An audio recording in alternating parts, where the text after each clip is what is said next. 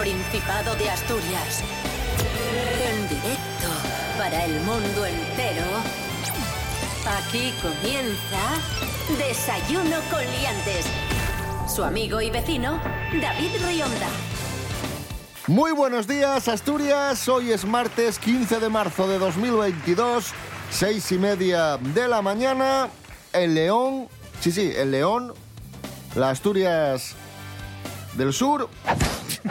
Allí se encuentra Pablo BH, monologuista. Buenos días. Buenos días, buenos días. Pensaba que ibas a decir que en León también son las seis y media de la mañana, rollo en plan de como si fuéramos Canarias o algo así. ¿Qué tal? Buenos días, eh, León del Norte. Rubén Morillo, buenos días. Buenos días, David Rionda. Buenos días, Pablo BH. Buenos días a todos y todas. La de mi madre. ¿Qué tiempo tendremos hoy en, en el León del Norte o también llamado Principado de Asturias? Pues vamos a estar igual, ¿eh? Tampoco te creas tú que va a haber mucha novedad. De hecho, veo aquí nubes en la zona de León, Astorga, Villablino, Ponferrada.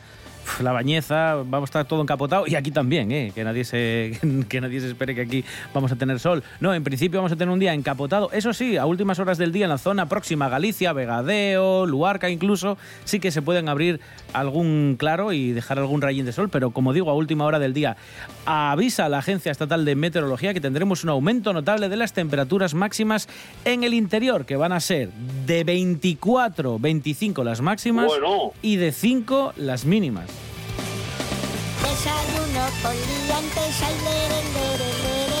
Desayuno con liantes, ay, lere, lere, lere. Desayuno con liantes, ay, lere, lere, lere. Desayuno con liantes, ay, lere, lere, lere. Desayuno con Liantes. Síguenos en Instagram, arroba Desayuno con Liantes. Comenzamos, amigos, amigas. Hablamos de la guerra de Ucrania, una guerra que está provocando un auténtico desastre humano, es una catástrofe, es una tragedia y también está provocando un desastre económico. ¿Por qué? Porque está agravando y va a agravar seriamente la inseguridad alimentaria en todo el mundo porque tanto Ucrania como Rusia, los países implicados en este conflicto bélico, son gigantes exportadores de cereal y fertilizantes. Para muestra, un botón. Vamos con los datos. Rusia es el mayor vendedor de trigo del planeta, mientras que Ucrania es el quinto. Ambos proporcionan el 19% del suministro de cebada, el 14% de trigo y el 4% del maíz de todo el mundo. Vamos a escuchar a responsables de explotaciones agrarias alertando del crecimiento de los costes y lo que puede provocar a corto, medio plazo. Ya no solo nosotros que tenemos ahí nuestro trabajo, todo nuestro patrimonio, sino toda la sociedad con un riesgo importante de una soberanía alimentaria que está en juego. A ver hasta cuándo podemos seguir alimentando a la población. Un pienso que pasó de 180 euros la tonelada a 400 y pico ya. Esto es insostenible. ¿Qué, qué dejamos? De, de- de atender a los animales? ¿Dejamos de darles de comer? Claro, si damos de comer nos arruinamos. En cinco o seis meses yo me temo que van a caer un número de explotaciones, pero tremendas. ¿eh? Aquí no estamos hablando de un 5 ni de un 10, igual estamos hablando de un 30, un 40, un 50. Se me ponen los pelos de punta. Es que la cadena, claro, es, es la cadena. Si, si en origen y los productos más básicos pues suben de precio, o las materias primas en este caso, pues va a subir todo en la, en la cadena. Va a ser más caro alimentar Claro, a los animales, va a ser más caro producir carne, por ejemplo, o cualquier otro tipo de, de producto. Me, me hacía gracia lo del girasol, ¿no? Las pipas, claro. Para, para hacer aceite necesitas primero la semilla, necesitas el girasol. Si se encarece el precio del girasol porque no se exporta de países como, por ejemplo, Ucrania o Rusia, pues evidentemente que va a subir el precio de- del aceite de girasol. Y otras cosas que algunos ya han puesto la señal de alerta. Sí, sí, la cebada también. La cerveza acabará subiendo al tiempo. Bueno, entonces nos tocará a todos beber Cruzcampo, ¿no? Que básicamente, como no es cerveza, No, señor, eso no es cierto. pues... ¿Qué, qué es eso, supuestamente, Pablo? Agua eh, pues, yo qué sé. No, O no, sea, no, no lo digas. No, lo digas. Pensemos, pensemos, y, y quiero ser claro en todo esto, que, que en el sur inventaron el rebujito que es como el calimocho de los pijos. Cuidado con este que está loco. No solo están subiendo los fertilizantes, no solo están subiendo eh, los alimentos, también sube el precio de los combustibles, de la gasolina. Escuchamos a Santi Robles. Hay un conflicto internacional. Está muriendo muchísima gente. Hay mucha gente que lo ha perdido todo. Y otra consecuencia es que han subido los precios de la gasolina. Como sube la gasolina, los transportistas para no tener pérdidas tienen que subir el coste de su servicio. Eso hace que el precio final de lo que tienes en el supermercado suba también. Eh, pero mira, hay un coste de transporte que no va a subir, que es el tuyo. Ir a la oficina o al bar donde trabajes o a la obra o, donde, o el desguato donde vayas a trabajar, eso a ti te va a salir más caro, pero tú no, tú, por lo que sea, tú en concreto, no vas a cobrar más. Así que nada, un, un abrazo, que son gratis. Continuamos en Desayuno Coliantes en RPA, la radio del Principado de Asturias, en este martes 15 de marzo de 2022. Dejamos la guerra de Ucrania y damos paso a Pablo BH porque pon música de misterio ahí. Teorías absurdas de la conspiración. Mm, ahí va. Eh, hoy os traigo una movida muy interesante que ocurre en Estados Unidos y dice básicamente que, que el flúor sabéis, todos conocéis lo que es el flúor, ¿no? Un producto que se ha demostrado que, ayuda a la salud dental. El flúor, el flúor no es esto que bailas y, tienes como mucho movimiento. eso es el flow. Ah, vale. Y es más tonto que mechar contra el viento. Pues bueno, pues resulta que en Estados Unidos eh, el agua está eh, tiene contenido de flúor porque, bueno, durante una época eh, la gente no podía acceder a, productos sanitarios para la salud eh, bucal y decidieron poner flúor en el agua. Pues hay una teoría que dice que el flúor en el agua era un complot comunista para hacer más estúpida a la gente y controlarlos. ¡Como yo! De hecho, en 74 ciudades de Estados Unidos ya han retirado el flúor de, del agua de los grifos porque, claro, además hay estudios que supuestamente dicen que puede causar ciertas enfermedades. Pero todos sabemos que la realidad es que los comunistas, que siguen en la sombra, querían convertir a la población de Estados Unidos en, idiotas y quitarse un, poderoso enemigo de encima. Eh, yo a esta teoría de la conspiración sobre que el flúor era un complot para idiotizar a la gente le doy eh, una motosierra orbital de creatividad. Oigan, deberían estar escuchando mi historia. Nos encantan las conspiraciones, pero lo que más nos gusta es resolver casos enigmáticos. Vamos y la con... pizza. Y la, pizza tampoco está mal, ni los cachopos. Vamos con Nuria Mejías, que nos va a hablar de la resolución de uno de los grandes misterios de la historia. Nuria Mejías, buenos días. Muy buenos días, David. Pues sí, ya tenemos resuelto el misterio sobre Stonehenge. Y es que por lo visto, tal y como se venía diciendo desde hace años, Stonehenge servía como calendario solar de 362,25 días. A esta conclusión es a la que ha llegado el profesor Timothy Darville de la Universidad de Bournemouth en Reino Unido.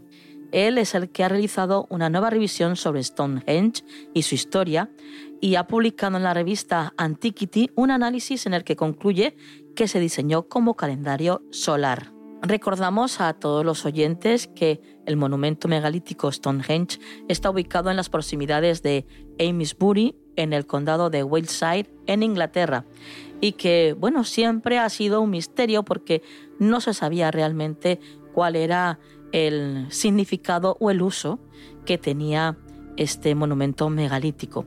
Y ahora el profesor Timothy Darville pues mm, dice que tiene muy claro que era un calendario solar.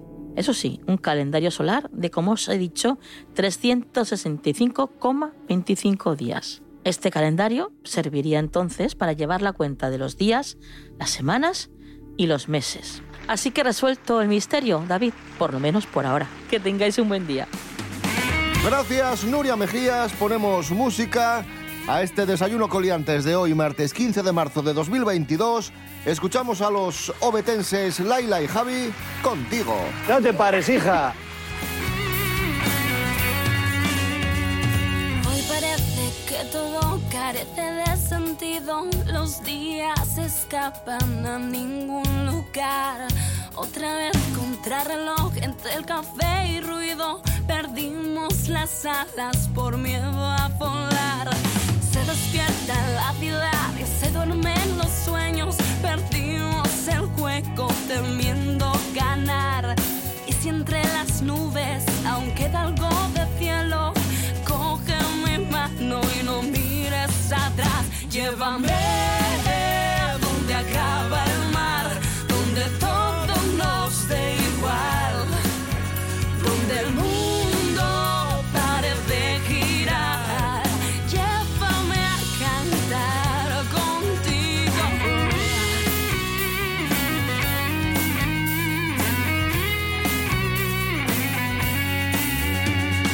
Hoy empiezo a caminar tras sueños ausente y siento en mi cuerpo que escapa mi voz. Me sentí tan sola entre tanta gente mirada a ciegas en su dirección. Llévame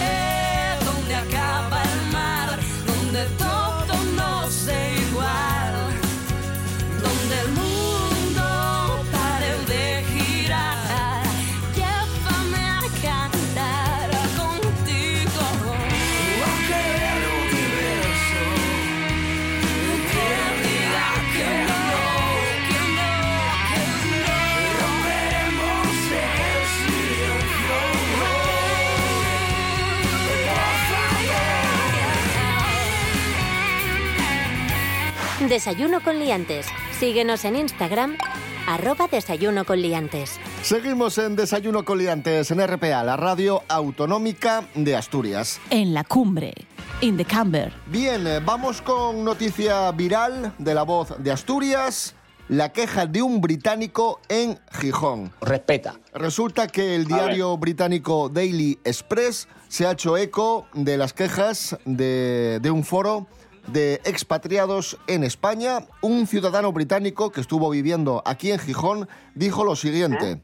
Es todo un pecado vestir ropas consideradas de invierno en primavera o verano y al revés.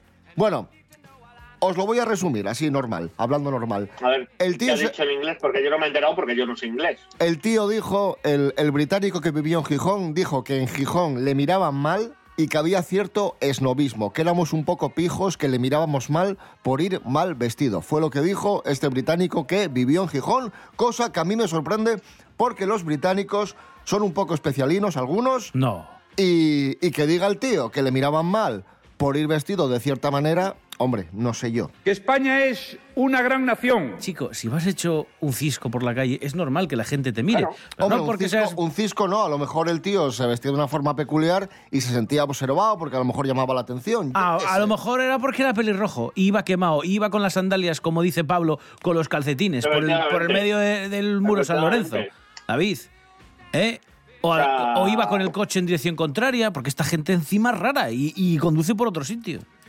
Esta gente no que es un está... pueblo que, que está demostrado que no saben utilizar los O, balcones. o- o puso moqueta en la pared. yo qué mo- sé. exacto, y en el váter. Es que esta, esta gente no está preparada. A ver, eh, que la, la policía de la policía británica no tiene pistolas. Calla un momento, leche. no, no, no no, paro de perdona. hablar. Sí, ya, ya- ya lo has comentado muchas veces. Tiene que solo, sí, tiene solo un ya lo walkie y una porra. Coño, coño, que les den pistolas para intimidar, aunque sea de restallones, de la de los chiquillos.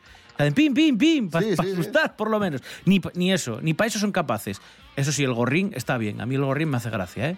Se les- Hombre, el, el look eh, de la policía británica es, es elegante, ¿eh? Son los mejor vestidos de, de todo el Reino Unido. Váyase a conducir por la... No, pues te quedas, te quedas en tu país, ahí con la moqueta, viendo con el té. Hombre, por favor. con el té, Es que con es las verdad, pastas, eh, es que cenando, le ponen de- moqueta al desayu- todo. a las seis. desayunando faves y, y- y cenando a las 4 de la tarde. Pues ya está, no pasa nada. Oye, cada uno. Pero vamos a seguir hablando de los, de los ingleses. Tenemos otra noticia que nos trae Andrés Rubio. En el Mundial de Qatar van a, van a prohibir beber alcohol. Pues bien, los ingleses han ideado Un sorpresa. una estratagema para poder beber alcohol durante el Mundial de Qatar. Andrés Rubio, buenos días, ¿qué pasa? Hola, ¿qué tal? Eh, Muy buenos días, queridos liantes. En noviembre arranca el Mundial de Fútbol. Se celebra en Qatar y allí, en ese país, hay un estricto control a la hora de consumir alcohol. Está prohibido en todo tipo de espacios públicos y solo unos pocos hoteles tienen el privilegio de ofrecer bebidas alcohólicas. Pues atentos a lo que están planeando las familias y las parejas de los jugadores de la selección inglesa para poder esquivar este estricto consumo de alcohol. Según ha publicado el periódico inglés Daily Mail, están barajando la posibilidad de alojarse en cruceros en el puerto de Doha para poder beber todo lo que quieran. Ese es uno de los motivos que explica el diario inglés. El otro motivo es que los alojamientos que les han ofrecido hasta ahora, sobre todo apartamentos y estudios, no cumplen con las expectativas que demanda la expedición inglesa. Todo esto, insisto, es relativo a las familias y parejas de los futbolistas. Veremos a ver qué pasa con los aficionados. Miedo me da. Un abrazo, sed felices. Gracias, Andrés Rubio. Hablamos ahora de famosos aquí en Desayuno Coliantes en RPA, la radio autonómica de Asturias. Mericoletas, buenos días. Hola, buenos días. ¿Qué tal, señores? Encantados de, de tenerte un Estoy con encantadísima yo de estar aquí. Hoy vengo con una energía. ¡Buf! Hoy, 15 de marzo, cumple 40, cumple 40 años la cantante Malú, que ahí está sonando, que es noticia por la presunta crisis de su relación con Albert Rivera. Pobre moza, ¿eh? Aguantar a semej... Es que... Bueno, bueno, no empecemos, ¿eh? Vamos a... Déjame nada. dar... No, déjame dar los datos primero. Tenemos datos de la empresa Personality Media, que es una empresa que analiza y estudia el mercado. Y según esta empresa, el romance de Malú con Albert Rivera le pasó factura a Malú. Hombre, claro. A ver si piensas que va a pasar factura al otro. Aquí quien tiene, quien que perder es Malú. Quien tiene que perder es Malú, porque el otro ya perdió. Que se metió un ostión allí en las elecciones de la Virgen. A mí me da pena esta moza. Pero qué, Pobre pre- Malú. pero qué, qué pretendían que se casase con Albert Rivera y que... A ver, Albert Rivera no es Einstein, para empezar. Es el señor Vago. No olvidemos también que dijo que no se quería levantar a cambiar el pañal de los chiquillos. Bueno, ¿y lo de la indemnización por el despido, cómo fue? que este es un jetas y cuando él quería una reforma laboral para ir con el Sí. PSOE de aquellas, ¿se acuerdan ustedes? En el que Sí. en otras cosas pedía que solo hubiera un contrato único que fuera temporal, contratos temporales para todos y que el despido fuera una mierda, la indemnización por despido de 33 días ponerla a 10 o a lo que fuera. Y si no había indemnización, mejor. Pero él... Pero él pidió 500 días por año trabajado, una barbaridad. Si es que eres un jeta. Eres un jeta. Si por no ir a romper un adoquín para enseñarlo en el Congreso lo pediste por Amazon, que era de mentira. Vago de los cojones. Bueno, gracias, Mericoletas. Bueno, venga. Adiós. Vamos a escuchar a Malú. Por cierto, felicidades, Malú, por ese 40 cumpleaños. Ahora tú. ¿Ahora yo qué? No, que vamos a escuchar a Malú, Ahora tú, la canción Ahora tú. Ah, vale, vale, vale, me gusta, me gusta. Antes de ti, no, yo no creía en Romeos, Julietas, muriendo de amor. Esos dramas no me robaban la calma, pero la historia cambió. Mm, pero esta historia me cambió. Dicen que se sabe si un amor es verdadero cuando duele tanto como dientes en el alma. Dicen que lo nuestro es tan solo pasajero, pero que sabe la gente lo que siento cuando callan. Y ahora tú llegaste a mí, amor, y sin más cuentos apuntas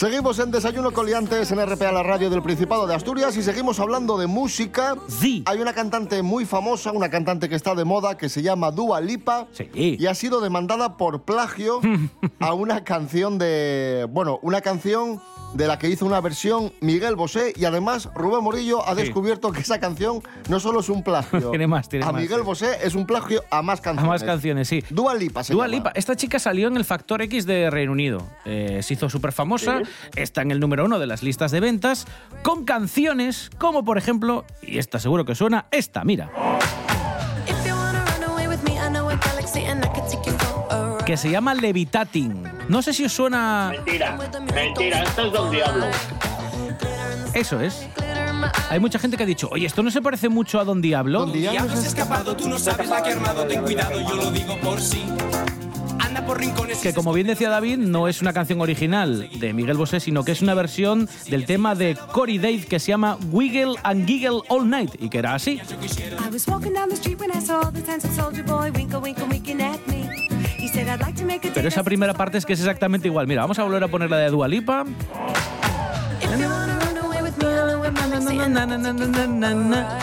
Don Diablo se ha escapado, tú no sabes lo que... Es exactamente igual. A, a mí se me parece, ¿eh? Se parece mucho. Lo grave es que este, esta canción no solo tiene esta parte de, de Don Diablo, en el plagio, podríamos decir, sino que hay una parte más adelante en la que la canción de Dua Lipa hace esto I got you, y que es exactamente igual que otra canción de un grupo que se llama Article Sound System.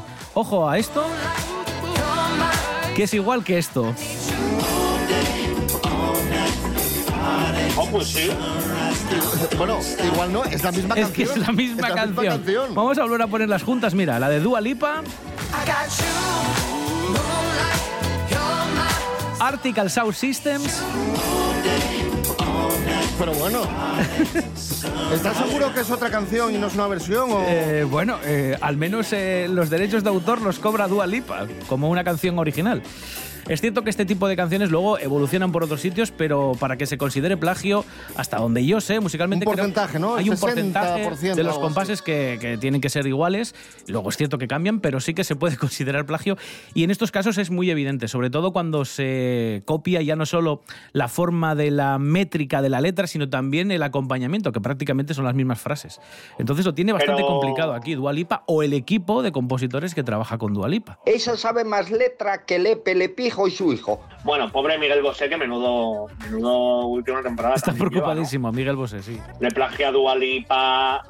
No sé, no sé, me da cosa, me da cosa por él porque no se merece todo lo que está pasando. Pero bueno, podríamos hacer, después de si no funciona el grupo tributo a, a Emilio Aragón, podríamos hacer un grupo tributo a Miguel Bosé. O no.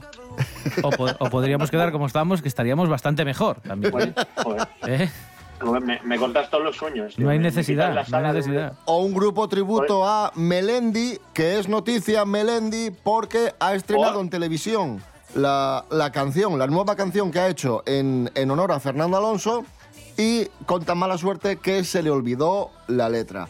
Vamos a escuchar la historia, nos la cuenta Lorena Rendueles. Buenos días, Lorena.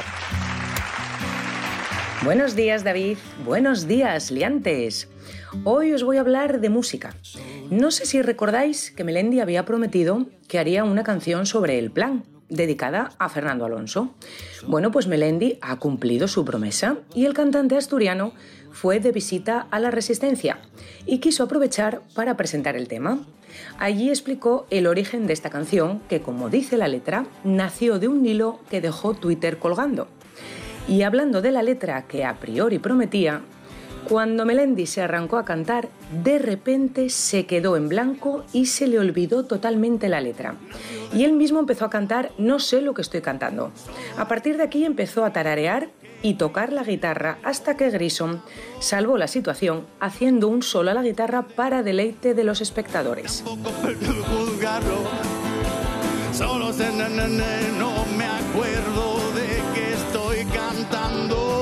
Tranquilo Melendi, que te lo perdonamos. Los nervios de presentar un tema tan especial, eso fue lo que pasó. Esperamos de corazón que la canción le dé a Alonso muchísima suerte en el Mundial de Fórmula 1. Hasta la próxima, Aliantes.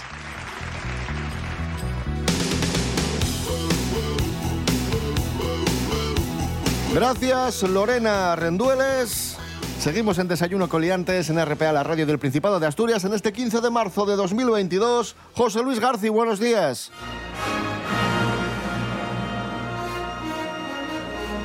José Luis Garci, buenos días. Buenos días, ¿qué tal? ¿Qué tal? ¿Cómo están? Yo vengo muy contento. vengo muy contento porque mi película Volver a empezar ha cumplido 40 años ¡Hala! como Malú. ¡Hala! Y para conmemorarlo, el Ayuntamiento de Gijón ha colocado una placa homenaje en el Hotel Asturias. Sí. Uno de los emplazamientos más emblemáticos de la película, junto al Molinón y la playa de San Lorenzo. Y dije, joder, qué bien, hay una placa Sí. conmemorando esto, ¿no? Bueno, es que, es que es como una postal en el tiempo, ¿eh? Todos los eh, las tomas, bueno, las tomas, las escenas que en las que se ve Gijón hace, claro, un montón de años. Muy chulo. Habla- hablando del Molinón, joder, cómo está el Sporting, ¿eh? La Virgen Santa. Sí. Dirigida por mí en 1981 y estrenada en el 82, Volver a empezar cuenta la historia de Antonio Miguel Albajara, un escritor que después de ganar el premio Nobel vuelve a su ciudad natal, película que en el 83 ganó el Oscar, primer Oscar para el cine español. Por cierto, vaya, vaya traje me llevaba los Oscar, ¿eh? Vaya horror. Bueno, bien elegante que iba, Blanco, ¿eh? eh, por- era la, por era la favor. época. Pues me lo copió Francis Lorenzo muchos años después, ¿eh? Sí, la verdad que no, el traje no fue No, buena idea, no, pero no, la película está feo que lo diga yo, pero Está la bien. película es muy buena, ¿eh? No me digan que no, que me quedó muy bien. No, ¿eh? no, no, que- es un peliculón.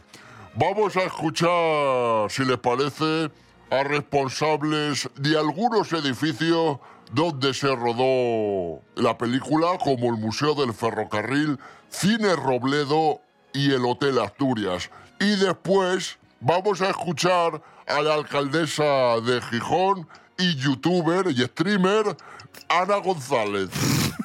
La estación presentaba un color muy similar al que tiene ahora porque tenía un acabado en color ladrillo. Eh, Esto se modificó en 1982 con ocasión del Mundial de Fútbol y ahora hemos recuperado precisamente ese color que siempre tuvo la estación. En aquella época ya estábamos aquí en la calle Corrida y bueno, mi abuela nos contaba, bueno, vivían en el piso en el segundo, en, el- en este edificio, y bueno, que sí, que había muchísimo movimiento, aquí estaba el Robledo, eh, pues muchas cámaras, fue todo un acontecimiento. Y siempre hay gente que, pues, porque quiere ver eh, habitaciones donde se rodó. Porque ya sabes que a veces eh, no se roda en una habitación, son planos que se graban de una habitación, de otra. Nuestra ciudad entró por la puerta grande en la historia del cine y se convirtió en todo un símbolo, un símbolo de un momento crucial de nuestra andadura colectiva. Ahí está. Gracias, José Luis García. A, a ustedes. ¿Qué majo es, ¿Qué? qué majo es don José Luis? O sea, me parece... Gracias. Igualmente, hombre. Igualmente. Nos vamos, Qué amigos, amigas. Volvemos mañana a las seis y media de la mañana. Estamos en redes sociales. Nos podéis seguir en Instagram y en Facebook. Ponéis Desayuno Coliantes y ahí estamos. Y los no madrugadores nos pueden escuchar en la página web de RTPA, www.rtpa.es, Radio a la Carta. www.rtpa.es, Radio a la Carta. Rubén Morillo. David Rionda. Hasta mañana. Hasta mañana. Pablo BH, un fuerte abrazo. Gracias. Otro para vosotros y recordad que también les podéis seguir por la calle para pedirles autógrafos, ¿vale? no lo olvidéis. Así que nada, pasad buena semana, Asturias. Hasta luego.